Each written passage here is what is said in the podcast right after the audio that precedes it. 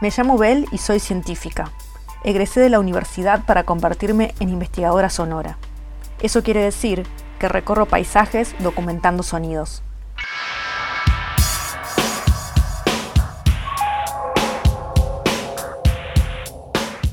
Al ordenar mi casa durante la cuarentena encontré un viejo grabador que pertenecía a mi abuelo. Decidí usarlo para mis investigaciones y descubrí que el contador del tiempo del grabador es en realidad un pasaje a otras épocas.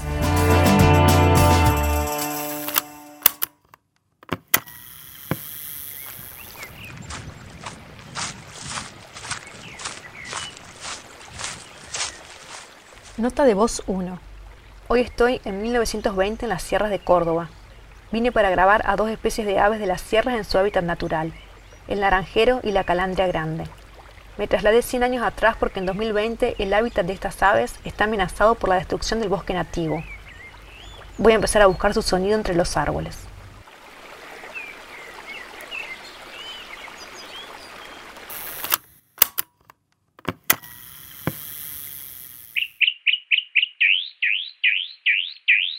Nota de voz 2. Aquí veo un grupo de calandrias. Grabo sonido directo.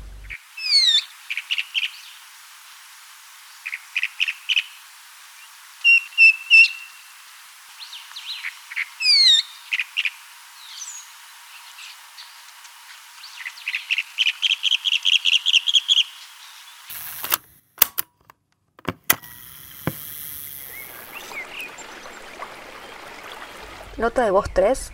Grabo nota técnica. La calandria grande es una especie propia del sur de América del Sur. Presenta un plumaje de colores apagados con el dorso pardo grisáceo con rayas más oscuras poco perceptibles. Las alas son más oscuras con ribetes blancos. El pico es largo y delgado, bien adaptado a la captura de insectos. Tiene la capacidad de imitar el canto de otras aves.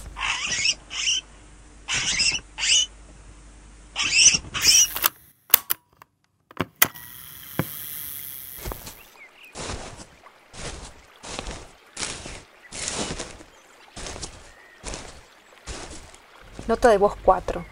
Es difícil avanzar en el bosque nativo, que es bajo y denso. Me clavé algunas espinas. Voy ahora en busca del naranjero y creo que ya distingo uno de ellos a lo lejos.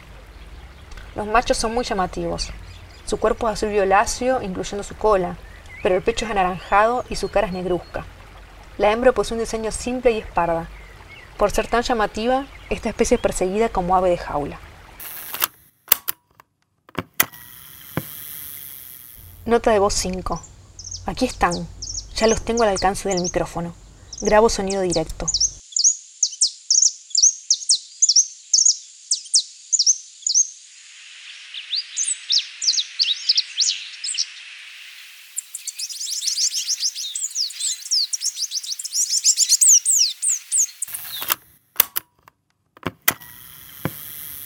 Nota de voz 6. Además de los cientos de aves, veo en estos bosques nativos abundancia de especies de nuestros árboles. Distingo el molle, orco quebracho, manzano del campo, piquillín, y un poco más alto, hermosos arbustos de romerillos y carqueja. Nota de voz 7. Nota para regreso a 2020.